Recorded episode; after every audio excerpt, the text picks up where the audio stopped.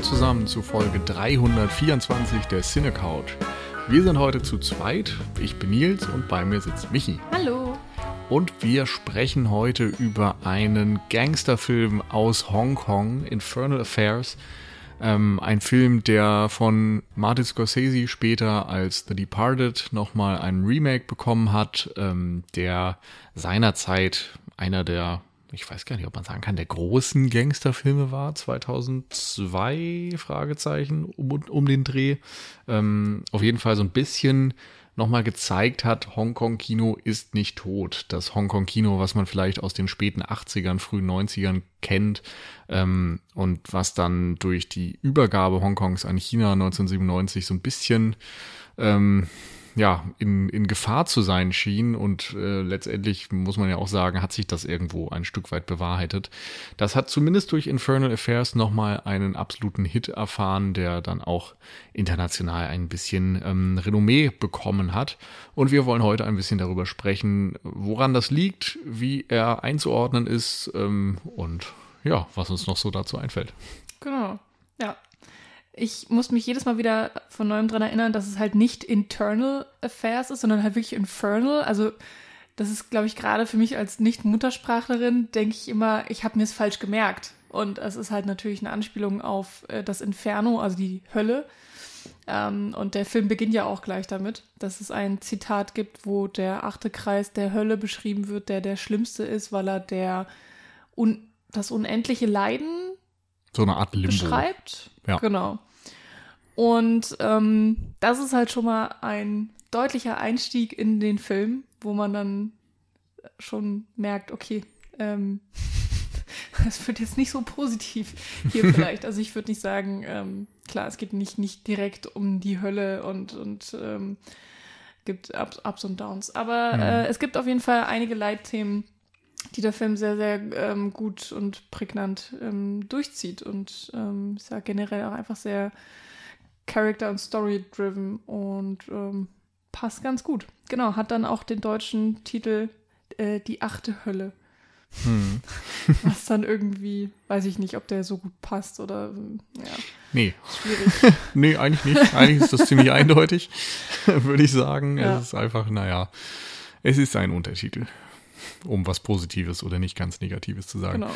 Ähm, ja, äh, ich finde tatsächlich ganz spannend an diesem Einstieg und an diesem ganzen infernalischen Thema, dass es etwas ist, was den Film so ein Stück weit überhöht oder ihm ein, ähm, ja, eine Melodramatik fast schon gibt, die ansonsten aus meiner Sicht im Film gar nicht so präsent ist, wenn man das mhm. gerade mit diesen anderen Hongkong-Filmen aus so einer Ära oder der etwas davor liegenden Ära, Ära vergleicht, wo die Gefühle ja oftmals sehr überbordend sind und auch immer mal wieder ein kruder Humor drin ist, um dann wieder so die, die absoluten großen Gesten und großen Emotionen rauszuholen. Da ist ähm, Infernal Affairs aus meiner Sicht ein bisschen westlicher in Anführungszeichen. Also sieht, finde ich, auch durch diesen Blaustich und so einen modernen fast schon Nu Metal geprägten Score teilweise, äh, der fühlt sich einfach sehr nach frühe 2000er an und mhm. eben nach so einem westlichen Einschlag, was dann später auch so mit Born Einzug mhm. erhielt oder was David Fincher in der Bildsprache dann vielleicht zu der Zeit auch ein bisschen ähm, gemacht hat. Danach fühlt er sich, finde ich, visuell oftmals eher an als jetzt nach einem John Woo-Film oder sowas.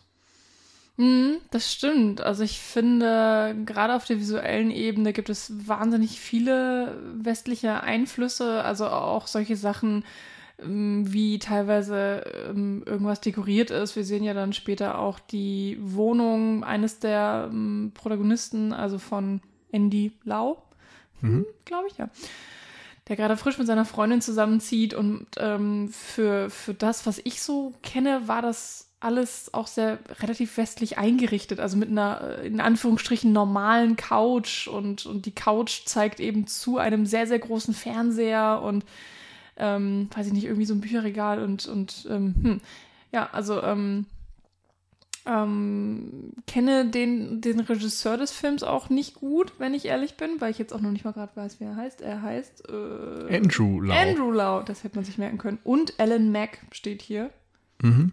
Wie auch immer man das richtig ausspricht. ähm, dass ich jetzt irgendwie sagen könnte, okay, der hat da und da Einflüsse oder wollte experimentieren, ist eigentlich normalerweise traditionell unterwegs, keine Ahnung. Sorry. Muss ich zugeben, bin ich nicht bewandert. Ähm, aber alles, was du gerade angesprochen hast, ja, das stimmt. Eigentlich passt er da so perfekt in die Richtung und es wundert auch überhaupt nicht, dass dieser Film dann nochmal vom Hollywood äh, aufgegriffen wurde, beziehungsweise halt ähm, ein fast schon eins zu eins äh, Remake gemacht wurde. Eben dann mit Jack Nicholson und Matt Damon, glaube ich, war das. Mm, ja, an den erinnere ich mich jetzt gar nicht, aber auf jeden Fall war noch Mark Wahlberg dabei. Oh, oder der. Dann, dann nicht Matt Damon, sondern Mark Wahlberg. Ne, vielleicht auch. Ich habe es vergessen. Ja. Ich habe den auch echt nur einmal gesehen. Ich auch. Und ich weiß noch, dass ich ihn eher für einen schlechteren Scorsese halte oder hielt und ähm, das Original einfach besser fand, weil Scorsese, so wie ich es erinnere, verlegt ja die Handlung nach Boston und oder was Jersey? Oder ist Boston in Jersey? Vielleicht auch ja, Halbwissen. Ähm, auf jeden Fall ja, irgendwie dieses ganze amerikanisierte hat mir damals nicht so gefallen oder hat es eben noch mal alles so ein bisschen epischer, länger erzählt und eigentlich finde ich es gerade die Stärke von Infernal Affairs, dass der so auf den Punkt bringt und dass er diesen Zielkonflikt, ähm, den wir gleich noch mal ein bisschen erzählen müssen, ähm, einfach komplett rund ohne Fett auf den Punkt bringt und sich zwar auch ein paar Subplots und Nebenhandlungen gönnt, aber alle stehen immer im Dienste dieses Zielkonflikts. Und mhm. Scorsese mhm. macht da, glaube ich, schon noch ein bisschen mehr, naja, so sein, sein Gangster-Drama draus, was so, wo, wo es dann viel wieder um die ganzen Konstellationen innerhalb der Gangsterfamilie und so weiter geht. Und es nimmt alles ein bisschen weg von diesen zwei Hauptfiguren. Hm weiß ich, ich habe ja, wie gesagt, den auch nur einmal gesehen, auch schon ewig her. Wir hatten tatsächlich beide recht. Ähm, Leonardo DiCaprio ist übrigens auch dabei. Äh, Matt Natürlich. Damon, Jack Nicholson, Mark Wahlberg, Martin Sheen, äh, Anthony Anderson, Alec Baldwin, Kevin Corrigan. Also das ist äh, einfach absurd, wer da alles dabei ist. Aber ja gut, bei, bei einem Martin Scorsese dann vielleicht auch nicht äh, zu verwundern. Und äh, ja, du hattest recht hm. mit Boston. Nur nee. keine Frau. Die habe ich jetzt nicht weil ich die nicht kannte. Kristen Dalton. Okay. Keine Ahnung. Entschuldigung. Ich fand es nur gerade so auffällig. Das oh, Vera Famiga. Ja, die kennt man natürlich. Ja. Verzeihung. Aber ähm, klar, soll ja nicht um, die, die, um The Departed gehen. Ich weiß auch nicht mehr, wie ich den finde. Ich muss aber auch sagen, ich habe jetzt hier unseren Infernal Affairs, glaube ich, auch jetzt erst zum zweiten Mal gesehen. Und Natürlich wusste ich noch so ein bisschen die Hauptprämisse, habe dann aber auch sehr schnell festgestellt, dass ich da auch kritische Punkte komplett vergessen hatte. Und zwar gibt es ja nicht nur einen Maulwurf oder einen doppelten Agenten, es gibt ja zwei doppelte Agenten, also dass sie sich so wunderbar mhm. spiegeln. Wir haben ähm, einmal den ähm, Polizisten, der, äh, während er noch in der Polizeiakademie ist, mehr oder weniger rausgeschmissen wird, um dann eben sofort undercover in der Mafia ähm, oder nee, in den, wie heißen die nochmal? Triaden. Triaden, genau, danke. Ähm, zu arbeiten. Und auf der anderen Seite gibt es eben den Triadenjungen, der ähm, zum Polizisten ausgebildet wird, um dann dort die Polizei entsprechend zu infiltrieren. Genau. Für die Triaden und so entspinnt sich ähm, erstmal ein Katz-und-Maus-Spiel zwischen diesen beiden Parteien, zwischen dem äh, Verbrechen und dem Gesetz und auf der anderen Seite auch explizit zwischen diesen beiden Männern, die äh, gezwungen sind, gegeneinander zu arbeiten und äh, sich gegenseitig zu enttarnen, weil sie wissen, wenn sie zuerst, wenn sie dem anderen zuvorkommen, ist das eigentlich die einzige Möglichkeit, um ihre Position zu behalten und eben nicht selbst aufzufliegen und dann vermutlich zu sterben. Mhm. Also es ist erstaunlich, wie der Film es schafft, das alles irgendwie so zu verknüpfen, dass es gleichzeitig auch Sinn macht, weil es ist natürlich sehr viele Zufälle, die dafür sorgen, dass äh, genau die beiden aufeinandertreffen und sich gegenseitig enttarnen sollen und so weiter, aber es funktioniert extrem gut. Und gleichzeitig, wie, ähm, wie hoch die Falltiefe ist, also für beide, also dass es wirklich um Leben und Tod geht und dass auch das einigermaßen glaubwürdig ist. Und ähm, gerade bei ähm, Tony Löng Mhm.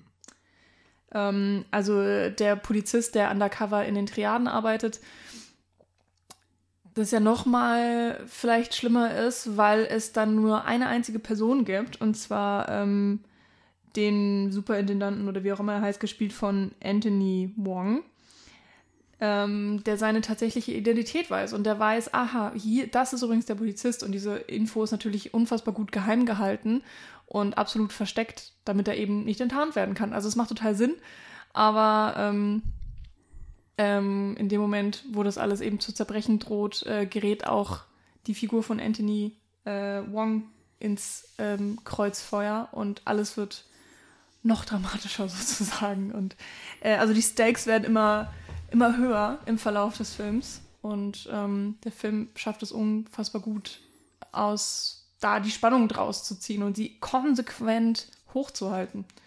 Hm, genau.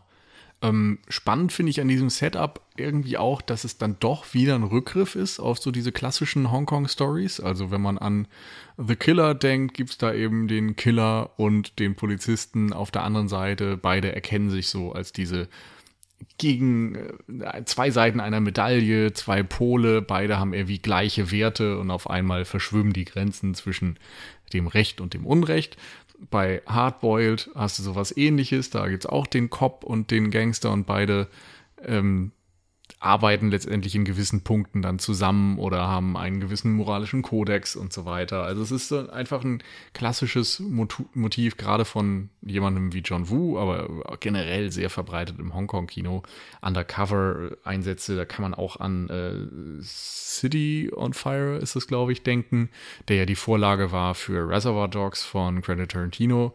Und auch dort wissen wir alle, letztendlich geht es eben um den Maulwurf in dieser Gruppe von ähm, Diamantendieben und so weiter. Also Undercover ist irgendwie so ein Spezialgebiet äh, mhm. quasi von, von Hongkong-Thrillern.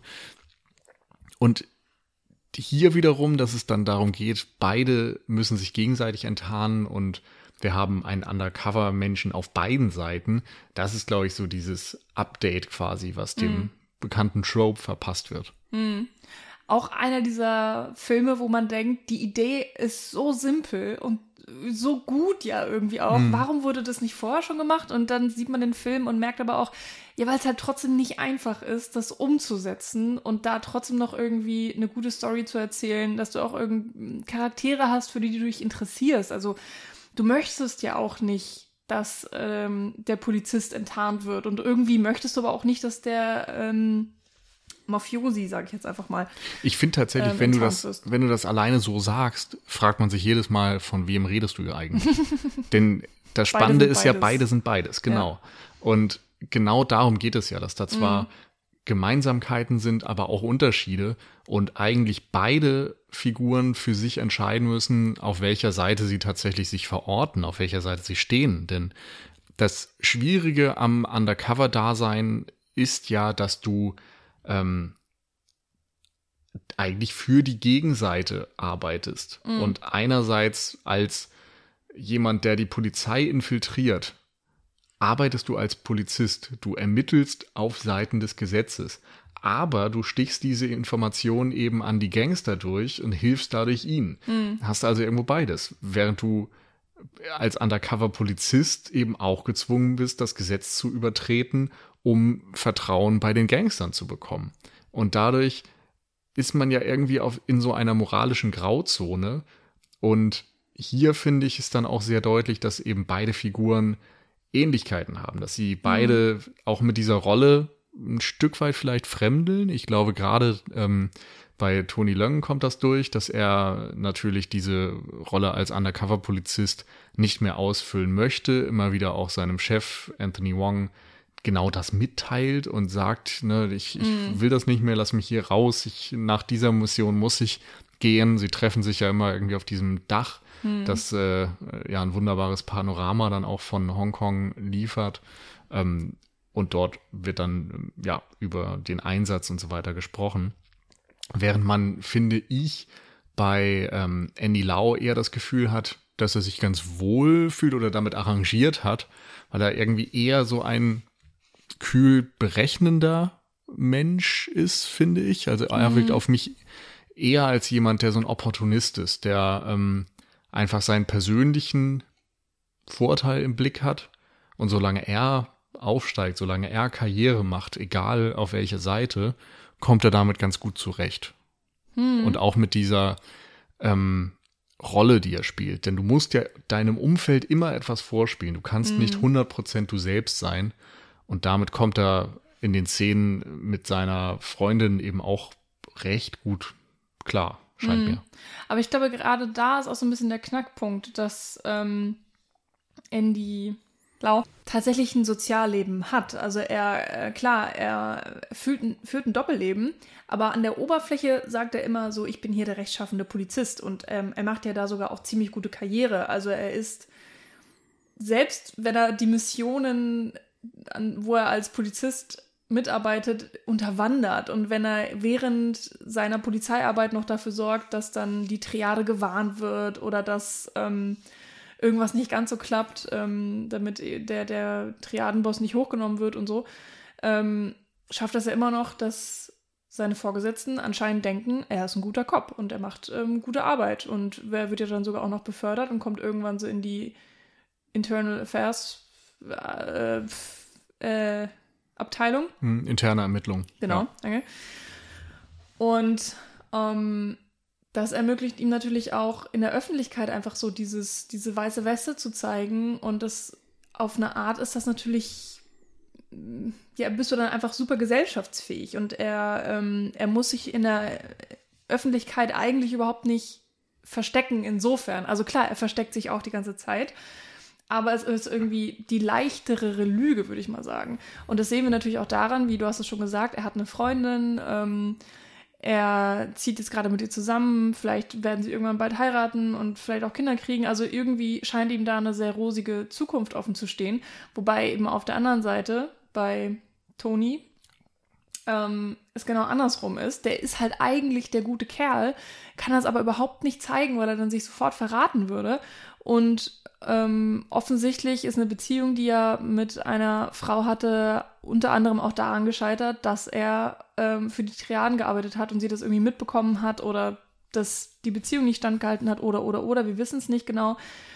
Aber ähm, die ganze Zeit mh, mm, wird, wird für uns das so vermittelt, dass er da eigentlich ziemlich alleine ist und dass wirklich nur Anthony ähm, Wong ähm, so seine einzige richtige Bezugsperson ist. Und klar, einerseits, weil er ihn, weil er weiß, wer er wirklich ist. Und ähm, ja, eigentlich ist es das. Ja, und auch so, wie er natürlich gesehen werden möchte. Und mhm. ja.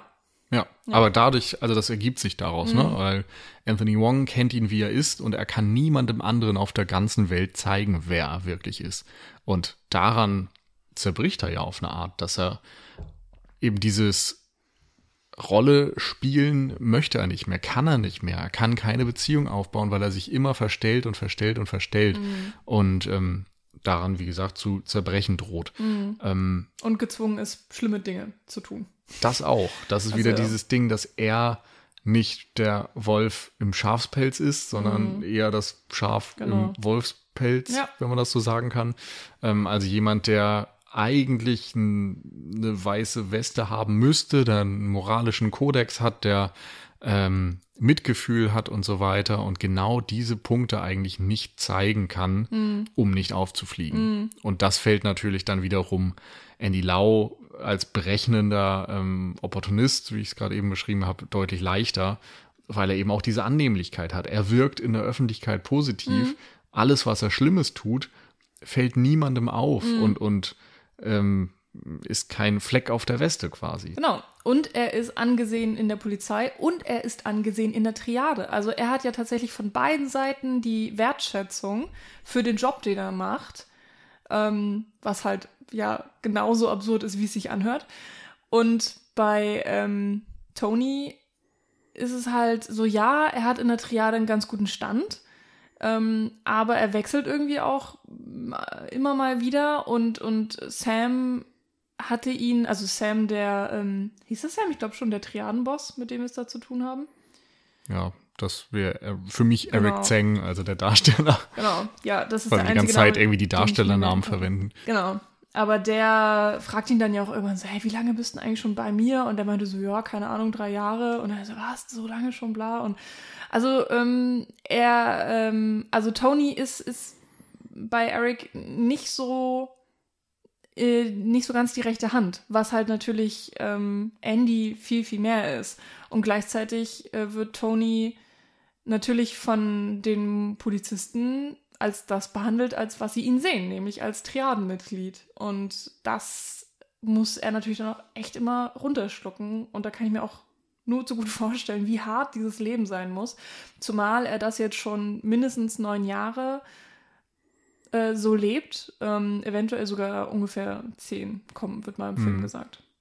Ja, genau. Also die beiden werden ja eigentlich geformt durch ihre Beziehung oder Nichtbeziehung zu Partnerinnen, finde ich. Also das sind so die, die Subplots, die wir nebenbei immer noch entdecken. Das ist ähm, und vielleicht noch die Momente, wo sie sich dann mal gegenüberstehen, das sind oftmals äh, welche, die von Anfang an mit diesem Stereoanlagenkauf verbunden werden, wo ähm, Toli Löng so ein bisschen als Berater fungiert, der aber wahrscheinlich gerade nur in dem Laden ist, um Schutzgeld einzutreiben. Mhm. Aber sie bonden so ein kleines bisschen und, und finden eine Ebene miteinander, dadurch, dass sie sich beide irgendwie für Audio und so weiter interessieren, was dann eben später im Verlauf immer mal wieder aufgegriffen wird durch die Morse-Codes und solche mhm. technischen Dinge, die ihnen in ihrem Job offensichtlich dann weiterhelfen.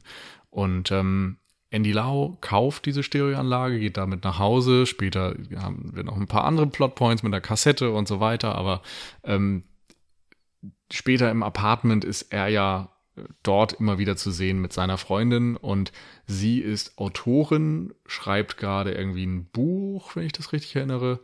Und ähm, es geht dann um einen Mann mit 28 Identitäten. Also ganz eindeutig, dass hier das Thema mhm. ist, ne, wer bin ich, wen spiele ich, bin ich tatsächlich der, als der ich mich immer wieder gebe. Und ähm, je länger dieser Subplot dann andauert und, und ausgespielt wird, desto klarer wird eben, dass sie ihm auch so ein bisschen auf die Schliche kommt und ähm, dass für ihn dieses Rollenspielen dann auch immer unangenehmer wird. Aber vor allem finde ich, weniger zunächst aus ihm selbst heraus, sondern durch diesen Druck enttarnt zu werden. Mhm. Genau, bei äh, Tony Long ist das ein Subplot, der eben diese Ex-Partnerin betrifft, die ihn verlassen hat vor sechs Jahren, glaube ich. Und ähm, mhm. da wird ja dann auch deutlich, dass er vermutlich der Vater ihrer Tochter ist mhm. und sie offensichtlich sich dann ihn als vermeintlichen Gangster nicht als Vaterfigur vorstellen konnte und ihn möglicherweise auch deswegen dann verlassen hat. Und dort ist es dann viel so ein, was wäre wenn, was hätte sein können. Was, wenn er eben nicht so lange als Undercover-Polizist hätte arbeiten müssen, sondern sich wirklich etwas hätte aufbauen können und ähm, der hätte sein dürfen, der eigentlich ist. Mhm. Das sind so viele verpasste Chancen und im Verlauf des Films, wir spoilern ja wie immer, ist es ja so, dass sein Ende dieses Films eigentlich ist, dass er stirbt, aber sein Ruf wiederhergestellt wird mhm. und er dann zumindest im Afterlife, wie man es auch immer nennen möchte, ähm, ja, seine, seine Ruhe hat oder im Tod seinen mhm. Frieden finden kann, mhm. dadurch, dass eben seine Ehre wiederhergestellt ist, die Wahrheit ans Licht kommt und ähm, ja, er dann nicht gezwungen ist, in diesem unendlichen achten Kreis der Hölle zu verbringen, während äh, Andy Laus Figur überlebt und vermeintlich dieses schlimmste Schicksal von allen dadurch erleidet, dass er eben nicht stirbt, sondern mit seiner traurigen Existenz quasi leben muss. So deute ich mhm. das zumindest, weil ich finde, dass dieser Spagat, den er eben immer lebt in diesem Film, dass der schon so gezeichnet wird, dass er immer schwieriger und unangenehmer für Andy Lau wird und er eben auch, ja, am Ende nicht mehr so glücklich in dieser Undercover-Rolle ist, wie er es am mhm. Anfang zu sein scheint. Ja, da bleibt das Ende schon noch so ein bisschen offen.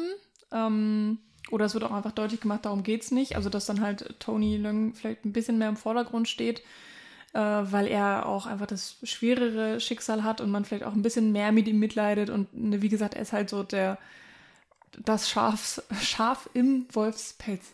Wie ein Zungenbrecher. Ähm, und dadurch ein bisschen mehr die Hauptfigur auf eine Art. Aber was bei Andy ähm, Lau schon so ein bisschen anklingt, ist ja, dass er seine Freundin verliert. Also weil sie ja durch dieses äh, Tape, was äh, Tony herstellt äh, und dann eben in der Hi-Fi-Anlage platziert, sie mitbekommt, ähm, dass er eben für die Triade arbeitet und dass er die Polizei offensichtlich hintergeht.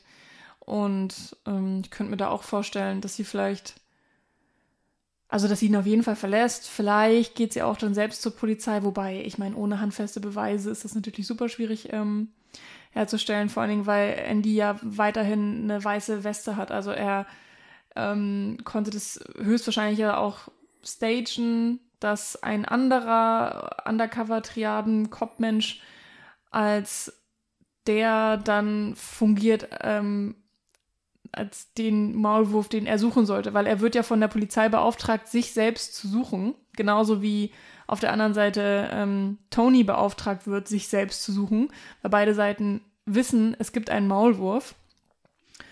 Und ähm, ja, da konnte er sich halt eine, eine reine Weste machen. Ähm, insofern ist es halt nicht so ganz klar. Ähm, er wird auf jeden Fall weiter für die Triade arbeiten, weil ich glaube, das ist wirklich was, wo man nie rauskommt, auch wenn man es will.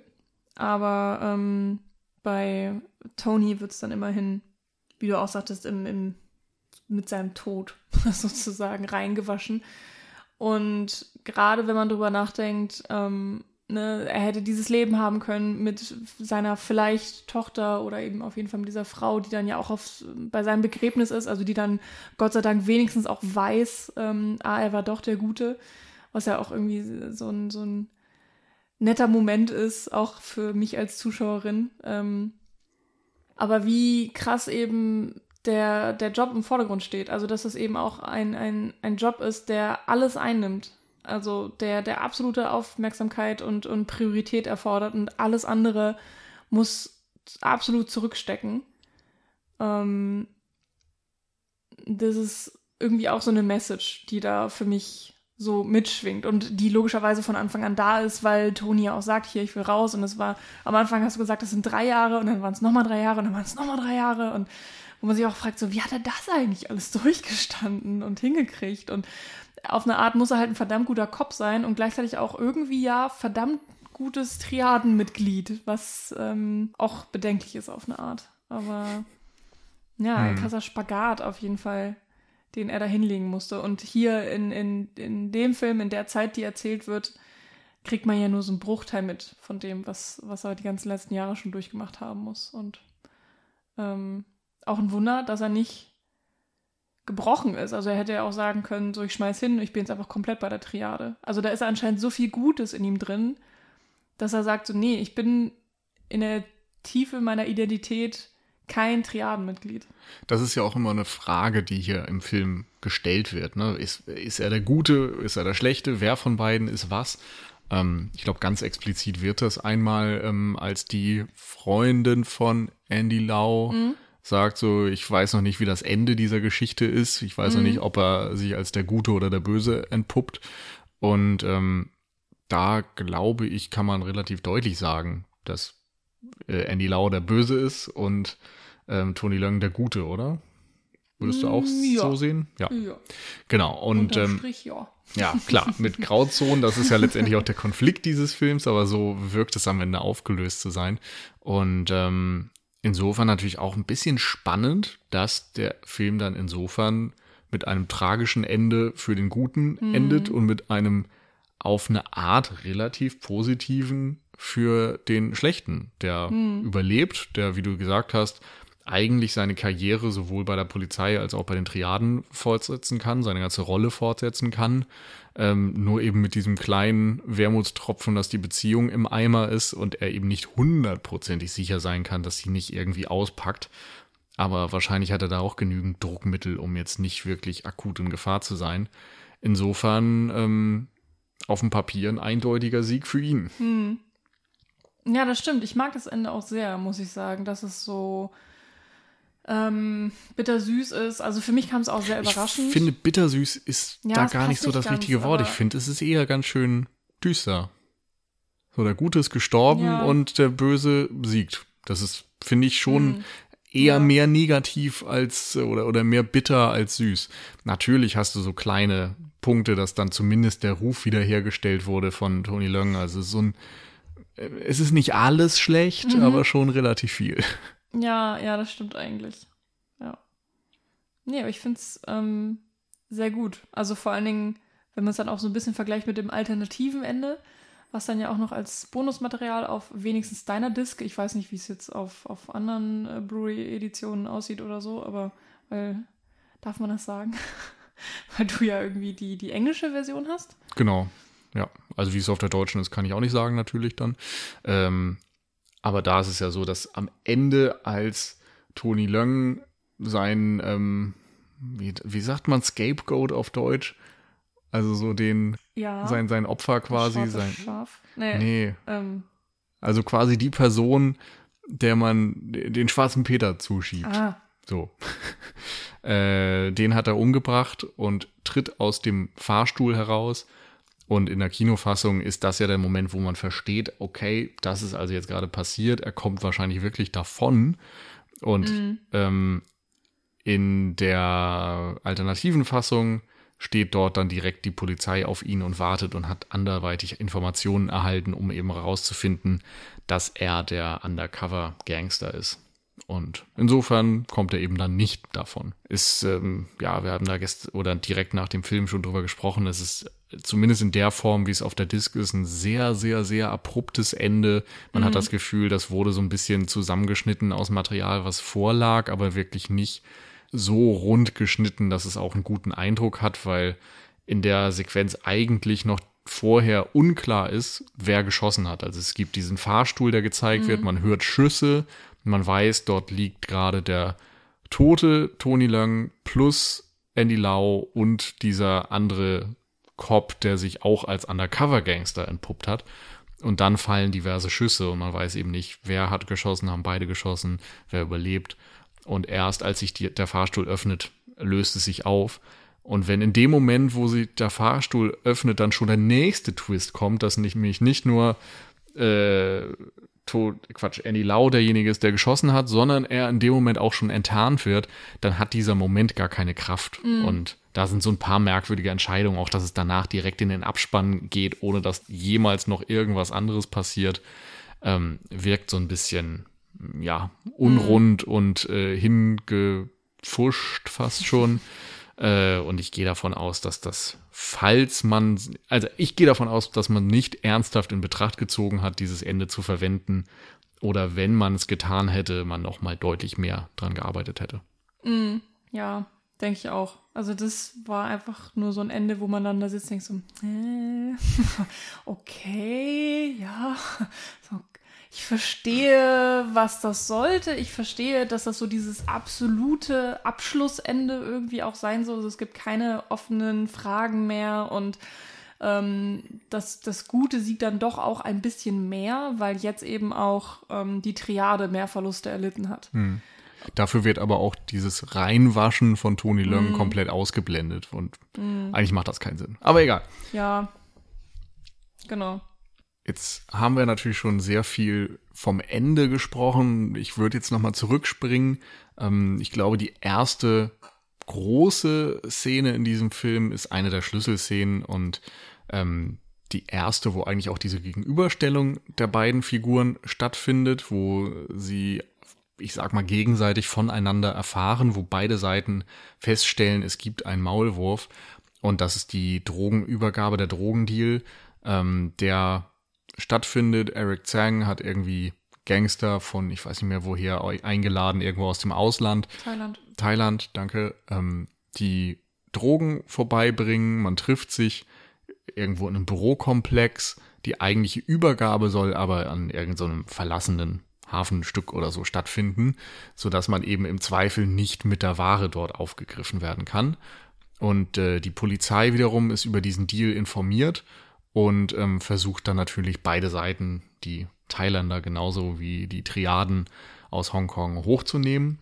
Und ähm, ich finde, diese Szene ist halt so ein Paradebeispiel dafür, wie du in diesem Film viele Informationen unterbringen kannst, eine Spannung steigern kannst und ähm, ja, einfach die, die Story auf sehr gelungene Art und Weise vorantreibst und teilweise auch ohne allzu viel Dialog. Mhm. Ähm, dieses Setup wird erstmal eingeführt. Wir wissen, glaube ich, ja in dem Moment schon, dass ähm, Tony Leung undercover mhm. Gangster ist. Ja, wir wissen von beiden. Ja. Nee, oder? Weil du hast eingangs gesagt, du hast ja relevante Teile dieser Handlung nicht mehr auf dem Zettel gehabt. Was? Und ich meine, das ist der Moment, wo du das auch feststellst über, oder kurz davor ist der Moment zumindest, wo man das feststellt über Andy Lau, oder? Da gibt's doch erst diesen Anruf, oder er steht auf dem Balkon oder so und telefoniert mit Eric Zhang. Und in dem Moment merkst du erst so, oh. Ja, genau. Also, welcher Moment das jetzt richtig war? Also, ja, irgendwie also wir wissen es zumindest erst von Toni Lang. Stimmt, genau, weil ähm, hier, äh, ähm, Entschuldigung. Gut. Der, der, der Cop, der, äh, heißt er Andrew? Nein. Anthony Wong? Anthony, danke. Weil der nämlich ja mit ihm auf dem Balkon steht und dann sagt er ja auch irgendwie so von wegen, ah, hallo Papa, ja, ich schaff's nicht zum Abendessen oder sowas. Und dann sieht man auf, um, durch den Umschnitt so, oh, da ist er Sam an an der anderen Seite des Telefons, des Telefonats. Genau, ich, stimmt, das war, glaube ich, der Moment, wo, wo ich es auf jeden Fall geschnallt habe oder wo, mhm. wo es einfach auch dann für die Zuschauer deutlich wird. Genau. Ja. Ähm, genau, und insofern.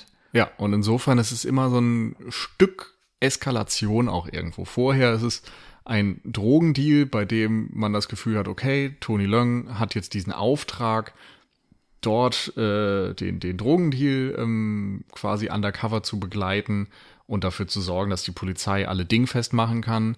Äh, er hat so eine Möglichkeit, Morse-Code zu geben, wobei das ist, glaube ich, auch das erst ein Punkt, was eben später passiert. Mhm. Man sieht vorher immer so kleine Andeutungen. Das ist ganz interessant, wenn du den zum wiederholten Male siehst. Mhm. Es gibt immer mal wieder so Situationen, wo du Hände tippen siehst und sowas, mhm. wo so Kleinigkeiten passieren und eben auch dieses ganze Audio Ding, Stereoanlage und so weiter ist schon mal so ein kleiner Hinweis dahin, dass Audio hören und so weiter wichtig werden könnte.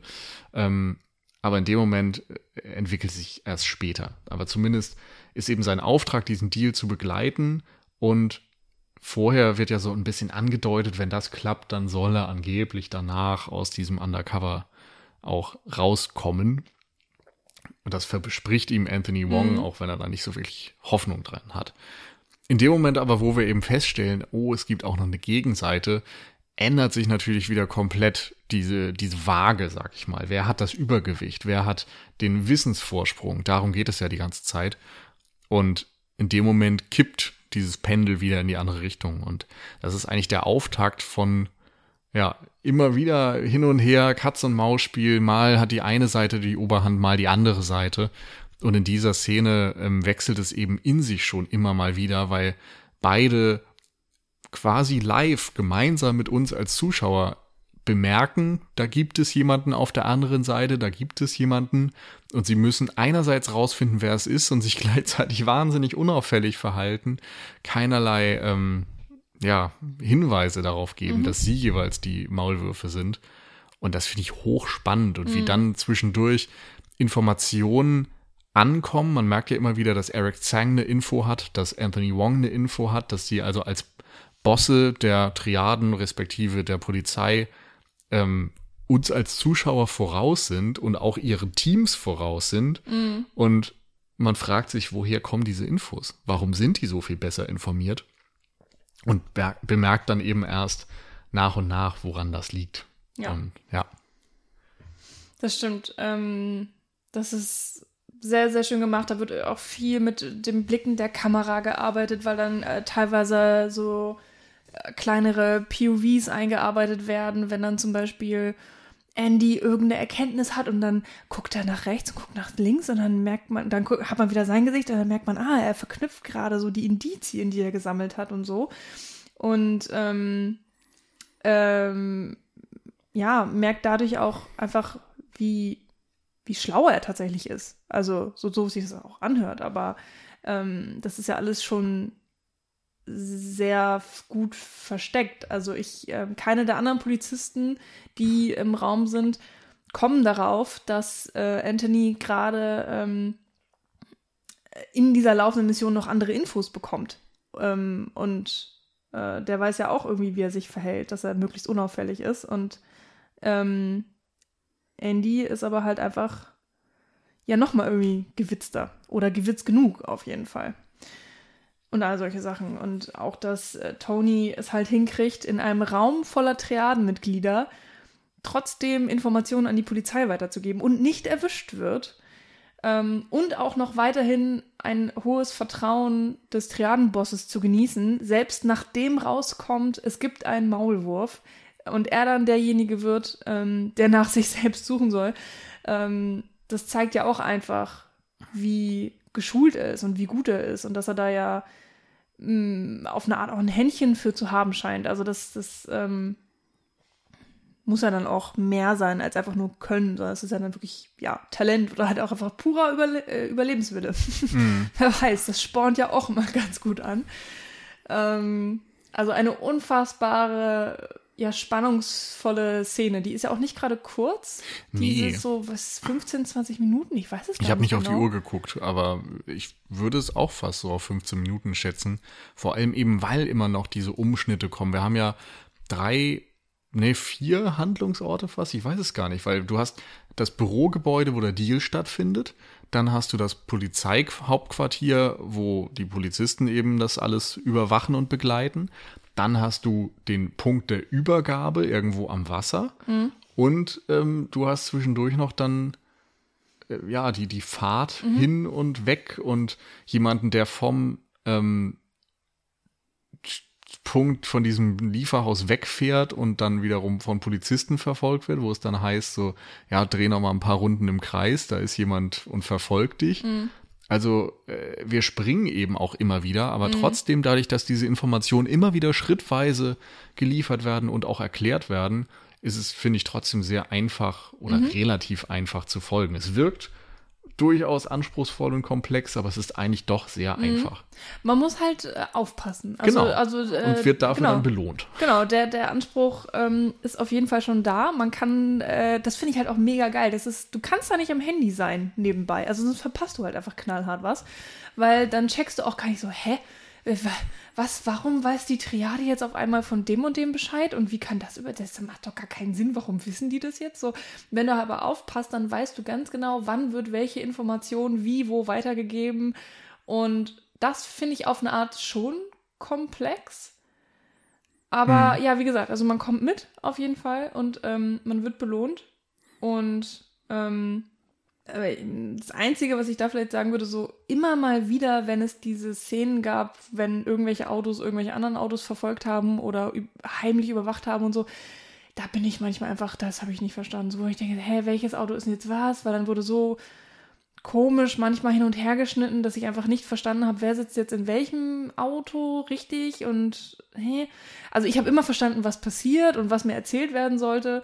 Aber wenn ich ehrlich bin, ähm, habe ich da einfach sehr viel hingenommen und dachte mm. mir so, mm, ja, keine Ahnung. Einmal habe ich auch einfach gemerkt, dass zum Beispiel die Polizeiautos in diesem Film ganz, ganz anders aussahen, als ich mir jetzt ein Polizeiauto in Hongkong vorgestellt hatte. Und die hatten dann auch so komische, so ein riesiges Lichtgerüst auf ihrem Dach und so.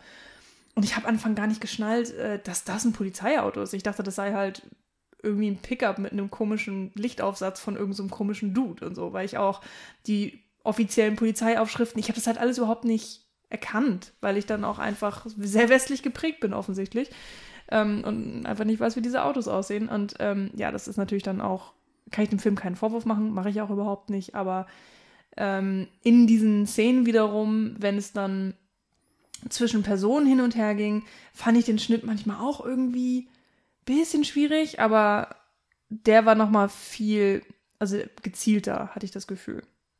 Und das hat immer eigentlich ähm, ja, sehr gut funktioniert. Und es ist ein krasser Auftakt ähm, für einen Film. Ist logischerweise nicht die erste Szene, die mhm. wir sehen. Da sind schon irgendwie ein bisschen Introduction ist da passiert. Ich glaube, die braucht man auch.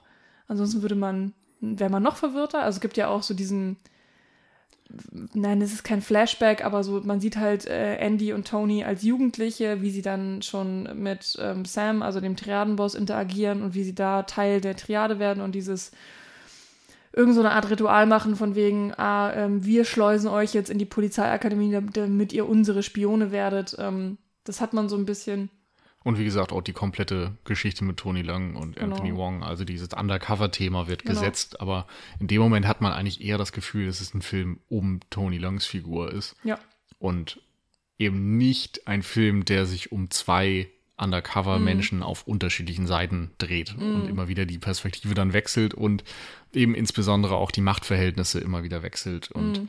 ähm, ja, da finde ich irgendwie auch spannend, dass er ab dem Moment irgendwie wahnsinnig an Fahrt gewinnt mhm. und von einem sehr komplex wirkenden Film, der eben auch durch diese ganzen unterschiedlichen Zeitebenen, die da reinkommen und dadurch, dass es irgendwie erst mit einer Rede von der Hölle losgeht und dann diese Rekruten und dann irgendwie in die Jetztzeit und nochmal zurück und so weiter, ähm, ab, ab dem Zeitpunkt eigentlich das sehr runterdampft auf diesen Kernkonflikt, mhm. ähm, was ich eben auch eingangs gesagt habe als Vergleich zu The Departed, dass dieser Kernkonflikt, ne, wer kann den anderen erst enttarnen, dass der ab dem Moment einfach so komplett im Fokus ist. Und das finde ich irgendwie extrem gelungen, weil der Film hat ja auch, ne, wie, wie lang war der? 1,40 maximal, mm, so ja. 1,40 mit Abspann oder so.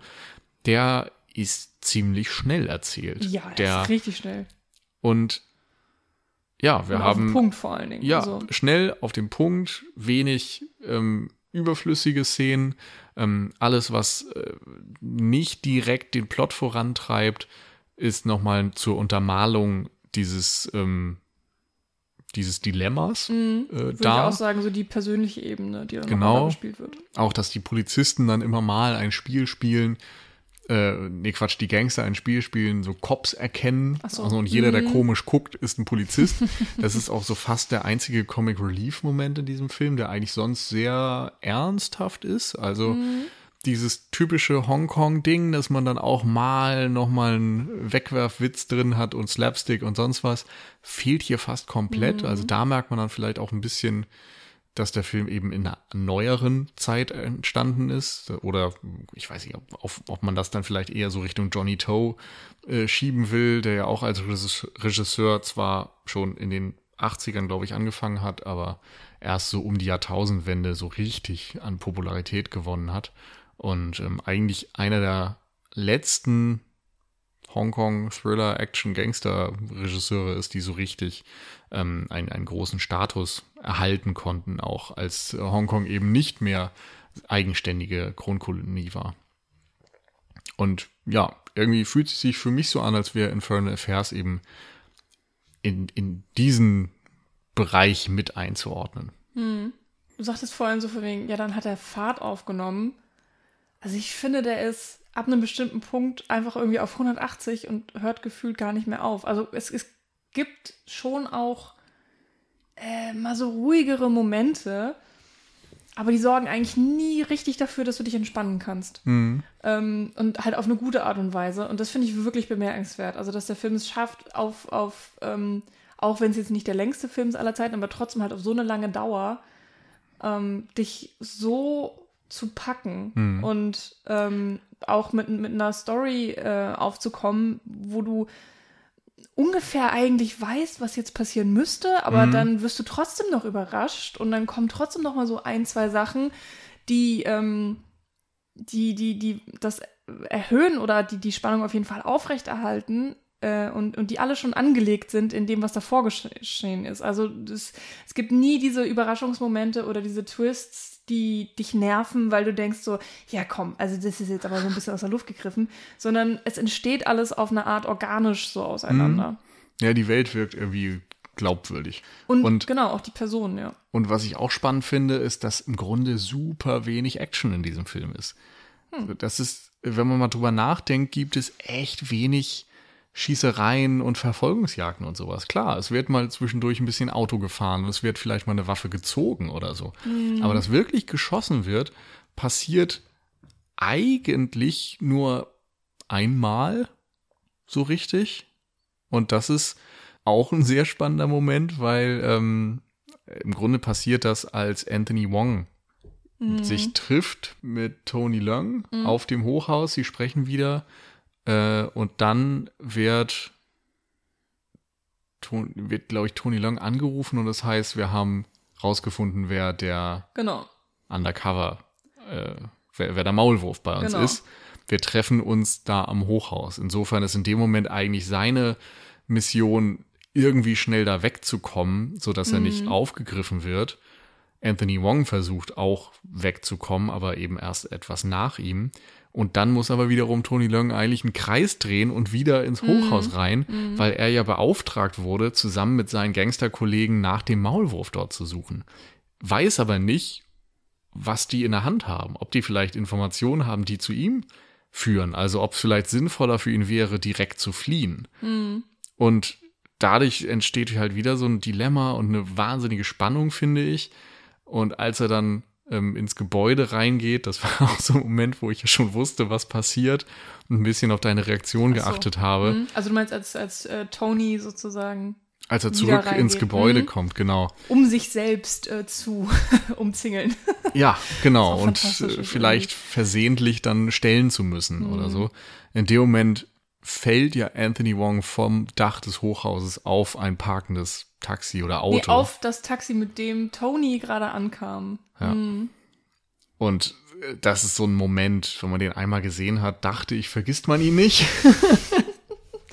ja, wenn man den Film gute, weiß ich nicht, äh, sagen wir mal acht oder neun Jahre nicht gesehen hat, ja, dann wird man da doch wieder überrascht. Wie gesagt, also ich habe ich hab wirklich sehr viele ja. wichtige Sachen aus diesem Film komplett vergessen.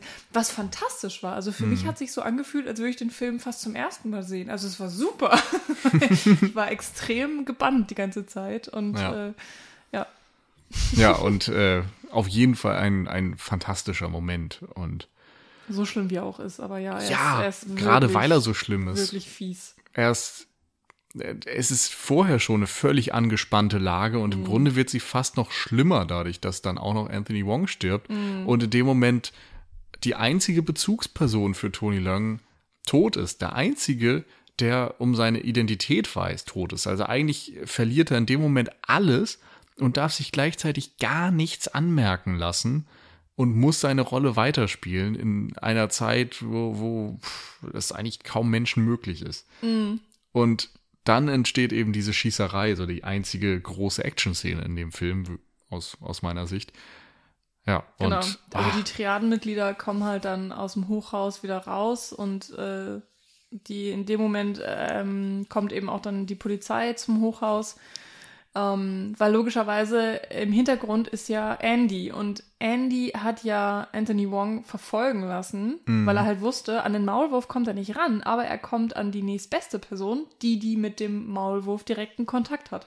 Was halt auch super smart ist, einfach den dann, also Anthony Wong verfolgen zu lassen. Und in dem Moment ähm, wo es, äh, wo die Spitzel irgendwie rausbekommen, ah, Anthony Wong geht irgendwie auf dieses Hochhaus, das ist ja merkwürdig, da hat er gar nichts verloren, ähm, schlägt dann Andy Alarm bei der Triade und eben natürlich auch bei der Polizei.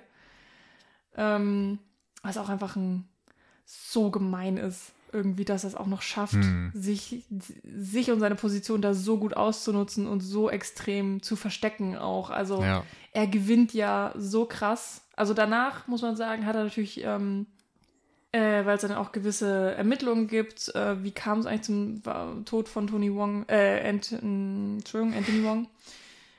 Ist er dann auch in der Missgunst der Polizisten gelandet, weil er sich halt schon für dessen Tod verantworten muss.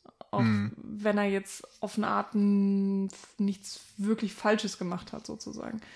Mhm. Ähm, was aber dann halt auch, auch wieder spannend ist, weil er, weil er dann zum ersten Mal so ein bisschen eingesperrt ist und nicht alles machen kann, was er vorher sonst so gemacht hat und ähm, die anderen wieder sehr, sehr, sehr auf seine Seite ziehen muss. Aber ähm, in dem Moment, wenn eben dann die Polizei da ankommt, bricht, bricht die einzige mehr oder weniger Action aus. Und die ist ja auch da ist ja auch nicht viel Action, wenn man mal ehrlich ist. Also du siehst jetzt nicht äh, ganz viele Schusslöcher in irgendwelchen Autos und äh, auch du siehst ja auch kaum Wunden. Also es mhm. wird auch sehr mit Blut gespart, was ich halt ähm, ja. absolut hm, passend und okay finde und passt natürlich irgendwie auch so ein bisschen.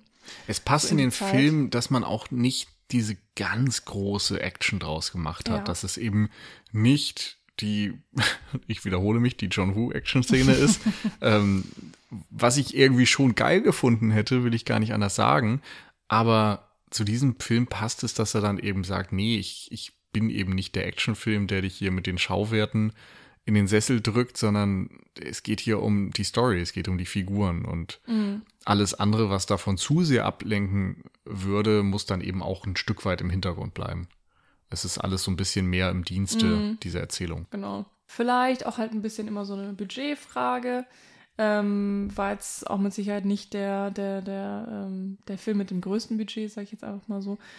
Ähm, aber ja, es wird halt einfach auch sehr gezielt eingesetzt. Also mhm. wenn äh, Tony dann mit einem anderen Triadenkollegen ähm, in einem Auto flieht, ähm, gibt es dann ja auch diesen Moment, wo der Triadenkollege so ähm, schon durch die Blume, also so habe ich es jedenfalls verstanden, sagt, ähm, vielleicht bist du gerade enttarnt worden, weil ähm, es hieß halt, derjenige, der als letztes zur, zum Hochhaus kommt, ist höchstwahrscheinlich der Maulwurf.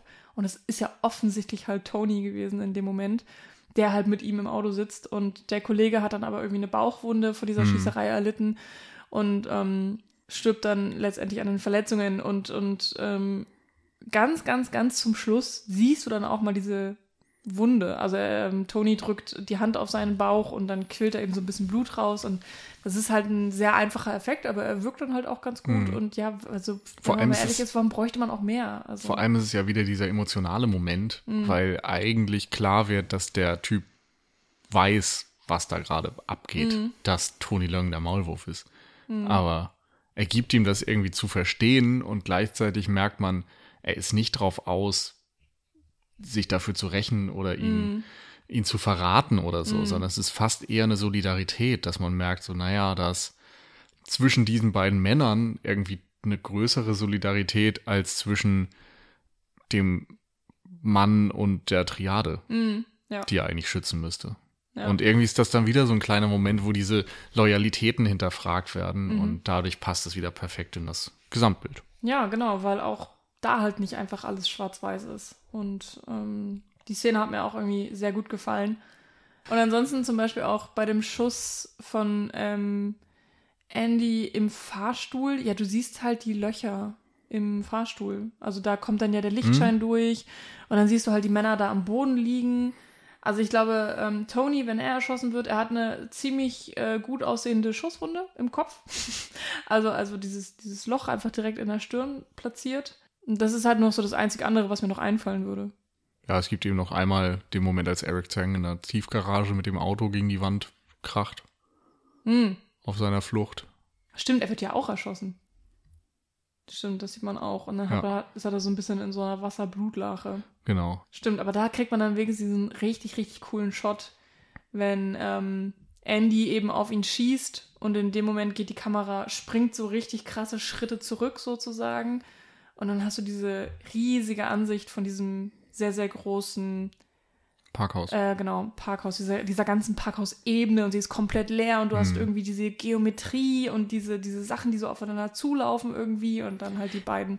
Ich mag ja vor allem den Moment davor, wenn Eric Zeng eben aus diesem Auto, was gerade gegen die Wand gecrashed ist, aussteigt und zu Fuß weiterflieht und wegläuft mm. und Andy anruft, um sich Hilfe mm. zu holen und auf einmal hört er das Klingeln äh, die, aus der direkten Umgebung. Und du siehst ihn völlig verwirrt sich umblicken in diesem Parkhaus, keine Menschenseele um ihn herum, nur dieses Klingeln.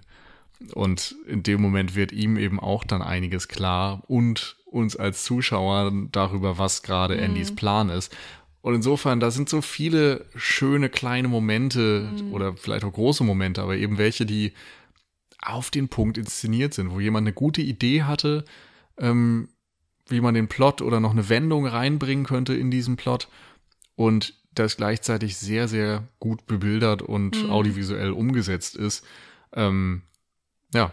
Ja, es ist alles irgendwie so stylisch und so durchdacht und ähm, und trotzdem so ein bisschen genau und, nicht mhm. nicht drüber, nicht oder nicht zu drüber zumindest, sondern so ein bisschen bodenständig und und ja.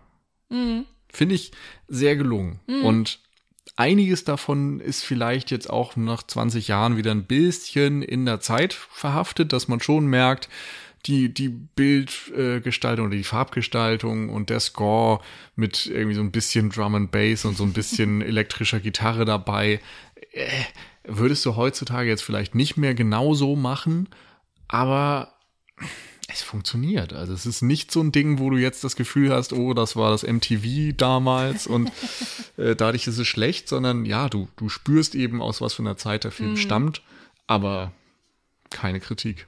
Hm. Nee, absolut nicht. Ähm, mir ist halt nur äh, in manchen Momenten super krass aufgefallen, äh, dass es so gar keine Atmo manchmal gibt oder so, mhm. dass einfach gewisse Hintergrundgeräusche total ja. fehlen oder ähm, weiß ich nicht, manchmal hat man sich auch so dran gewöhnt, wenn bestimmte Bewegungen passieren, dass dann vielleicht auch die Kleidung zu hören ist mhm. oder ich weiß es nicht, irgendwie diese ganzen ein, Kleinigkeiten. Du hast einen Establishing Shot, so man ist erst irgendwie drinnen im Gebäude, dann sieht man nochmal von draußen das Gebäude und ein Auto fährt vorbei und dieses Auto hat keinen Sound. ja. Oder sie stehen ja. auf dem Dach und ja, du hörst nur Dialog, kein Wind, kein, mhm. äh, keine Sirene Stadtlärm. oder Stadtlärm ja, oder sonst was.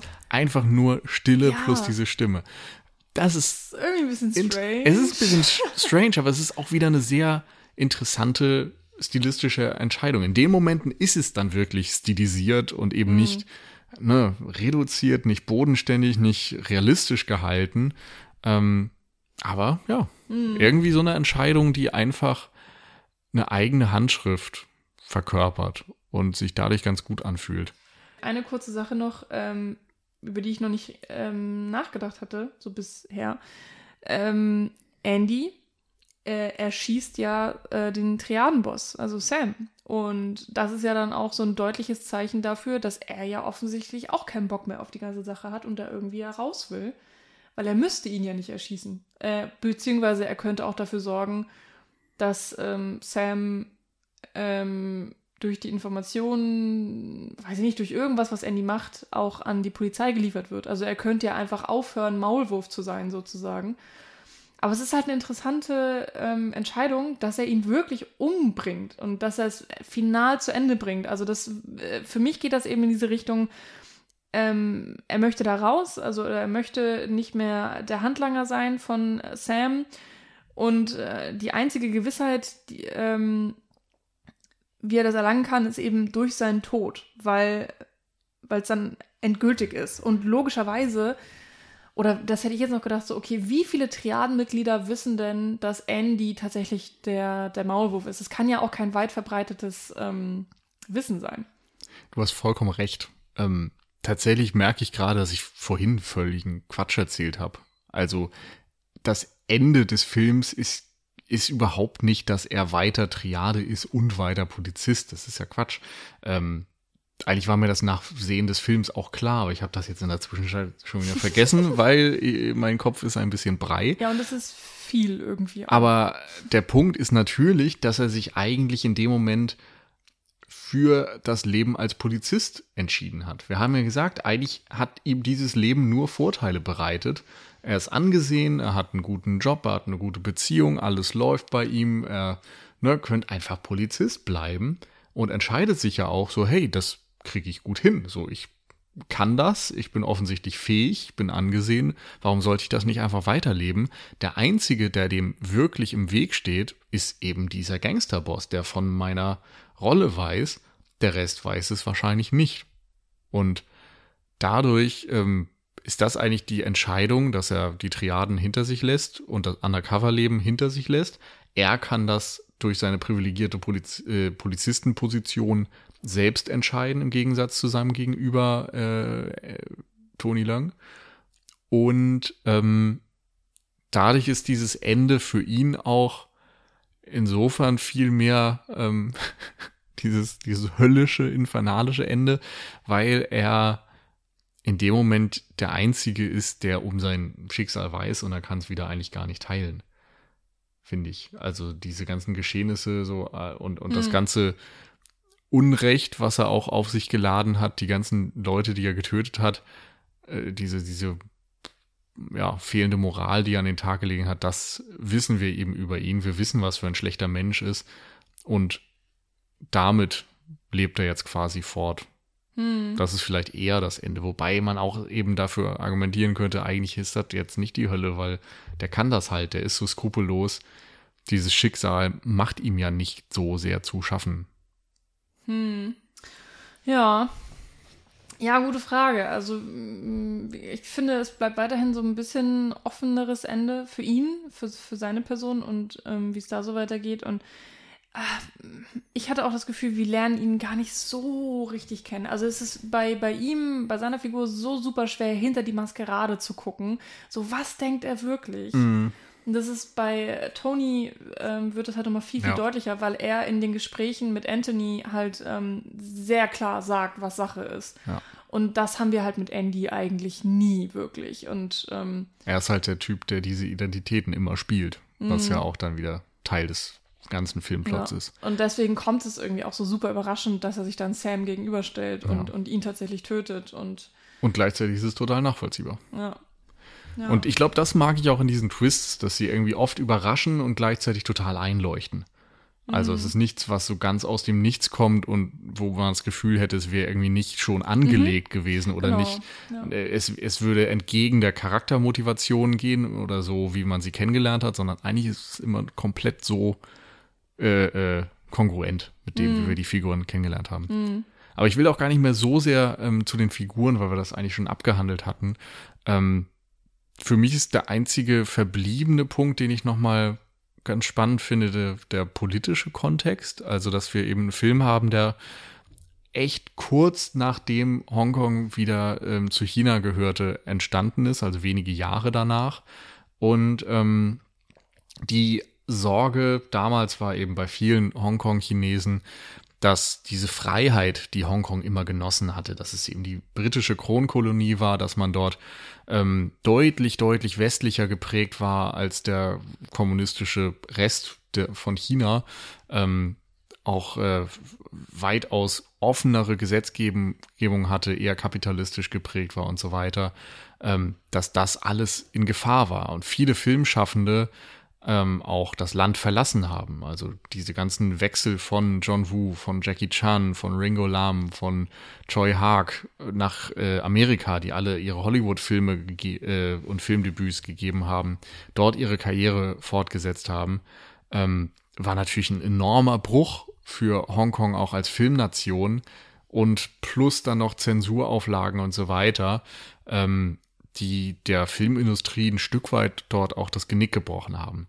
Und vielfach in Filmen, die irgendwie in den 80er, 90er Jahren entstanden sind, als diese Entscheidung der Rückgabe im Jahre 1997 schon feststand, ähm, haben zumindest im Subtext immer wieder diese Übergabe auch thematisiert und was das ähm, bedeutet, dass es immer um Abschiede ging, vielfach so ein Blick aufs Meer nochmal am Ende drin war zum Beispiel oder eben auch ja, so gewisse Ängste, Verlustängste zum Beispiel und so weiter und auch Vertrauensängste letztendlich ähm, thematisiert wurden. Und bei Infernal Affairs tue ich mich ein bisschen schwer, diesen Kontext da drin zu sehen und ist fast eher ein Film, der auf mich sehr unpolitisch wirkt. Obwohl er natürlich mit diesem Konflikt zwischen Polizei und Verbrechen eigentlich einen sehr typischen Konflikt hätte, wo man genau dieses Ding ausspielen könnte. Oder auch wenn man jetzt an diese ganzen ähm, Hollywood 50er Jahre Filme denkt, wo Angst vor Kommunismus irgendwie thematisiert wurde, hätte man genauso hier irgendwie so eine Art von Angst vor China, Angst vor äh, Zensur, Angst vor jemandem, der einen als westlich denkenden Menschen enttarnt oder sowas hätte alles hier drin sein können, aber es fühlt sich nicht so an. Also es wirkt wie ein extrem unpolitischer Gangster-Thriller, der einfach nur ein Gangster-Thriller ist, nichts mehr. Und gerade mhm. das finde ich irgendwie bezeichnend oder, oder auffällig. Mhm. Ich hätte jetzt auch gedacht, dass der ziemlich straightforward ist und alles, was halt so ein Subtext ist, ist halt dieses Höllenleben-Ding, ne? Also, ähm, was bedeutet es, sich zu verstellen oder diese falschen Identitäten, also dass es darum irgendwie auch gibt, dieses Maskeradespiel und mh, mm, alles, was so damit zu tun hat und ähm, dieses, diese offensichtliche Spiegelung von die, die sozusagen Unterwelt und, und die obere Welt und äh, ne, ähm, hell und dunkel, also eine Unterwelt halt dunkel und alles im Schatten und bla bla und aber ansonsten, ähm, ja, ähm, vielleicht ist er deswegen auch unter zwei Stunden lang. mit, mit, so einem politischen Kontext hätte man da vielleicht noch mal ein bisschen was hinzufügen müssen. Ja, ich glaube nicht mal, aber ja, ich glaube zumindest, dass er das bewusst ausgespart hat, eher. Und vielleicht auch, ja, vielleicht auch aus Gründen, vielleicht auch um irgendwie an der Zensur vorbeizukommen oder sowas. Das wäre dann aber mhm. tatsächlich reine Spekulation. Insofern will ich mich da auch gar nicht so weit aus dem Fenster lehnen. Ich finde das nur ein interessantes Detail zum Abschluss, weil dieser Film, wie gesagt, in so einer interessanten Phase mhm. dieses Landes entstanden mhm. ist. Und ja, man kann ja oftmals irgendwie an Filmen so ein bisschen was ablesen. Mhm. Genauso wie dann irgendwie Anfang der 2000er in Hollywood äh, Reaktionen auf 9-11 ganz verbreitet waren, in welcher Form auch immer. Aber jetzt gerade mit 20 Jahren Abstand erkennt man das teilweise sehr, sehr deutlich, wie sich gewisse Dinge entwickelt haben. Und ähm, genau, darum das hier dann auch noch dazu. Aber ansonsten denke ich, ist das eine ganz runde Sache. Ähm, ja, kann man empfehlen, den Film, ne? Kann man durchaus empfehlen, würde ich mal tun. Solltet ihr mal gucken, jetzt wo wir alles schon gespoilert haben, aber. Ähm. Ich hoffe natürlich, dass das sowieso jeder schon vorher getan hatte. äh, wie gesagt, es gibt eine Blu-ray auf jeden Fall, eine Blu-ray-Box, glaube ich, der ganzen Trilogie. Ähm, das ist vielleicht noch ein Punkt, den wir jetzt ausgespart haben. Es gibt Gibt's zwei Nachfolger. Trilogie? Doch, den haben wir auch schon gesehen zusammen, ne? Ja. Du hättest es, also die Blu-ray liegt hier und äh, ist ja, ungefähr seit zwei Stunden unter deiner Nase. Ja, aber mit dem Dings nach unten. Ja, aber wo Infernal Affairs 1, Infernal Affairs 2 und Infernal Affairs 3 draufsteht. Also eine Trilogie, ich weiß gar nicht, ob die das tatsächlich so geplant haben wie The Godfather, also drei Teile und dann irgendwie so ein bisschen Gangster-Trilogie draus machen. Ähm, entstanden auf jeden Fall durch den großen Erfolg des ersten Teils. Und äh, ich meine, zwei und drei haben sie dann direkt gleichzeitig gedreht. Ähm, spielen zehn Jahre vor der Handlung von Infernal Affairs und erzählen dann eine etwas andere Geschichte. Ich meine, Tony Leung ist auch nicht dabei. Insofern, ich weiß nicht, für mich hat es immer nicht so ganz funktioniert. Also der zweite spielt zehn Jahre davor und der dritte spielt dann direkt nach dem ersten Film. Ja, stimmt. Okay. Ähm, ja, auf jeden Fall irgendwie Filme, die diese ganze Triaden-Konstellation, glaube ich, noch ein bisschen vertiefen und noch mehr in die Unterwelt gehen, aber für mich nicht ganz so gut funktioniert haben, weil sie eben diesen perfekten Konflikt in, im Zentrum des Films nicht mehr hatten. Und ja, kann man sich trotzdem angucken, gut gemachte Gangsterfilme, so wie ich das erinnere, aber einfach nichts, was so diesen absoluten Klassiker-Status wie Infernal Affairs verdient hätte. Hm. Oh. Ich frage mich jetzt gerade, ob ich jetzt in den nächsten Monaten nochmal The Departed gucken sollte oder ob das eigentlich eine richtig dumme Idee ist. Ich weiß es nicht. Mal gucken, was Zukunfts-Ich so entscheidet. Auch ähm. interessant, was unsere Zukunfts-Ichs in Bezug auf die nächste Folge entscheiden werden. Ich schätze, dass wir dann wieder zu dritt aufnehmen werden und ja, wohin es geht, werden wir dann sehen. Genau. Ja, insofern, äh, vielen lieben Dank fürs Zuhören. Ich hoffe, es hat euch Spaß gemacht und ähm, habt jetzt vielleicht auch ganz viel Lust, das Hongkong-Kino noch mehr zu entdecken. Und habt eine gute Zeit. Bis dahin, ciao. Tschüss.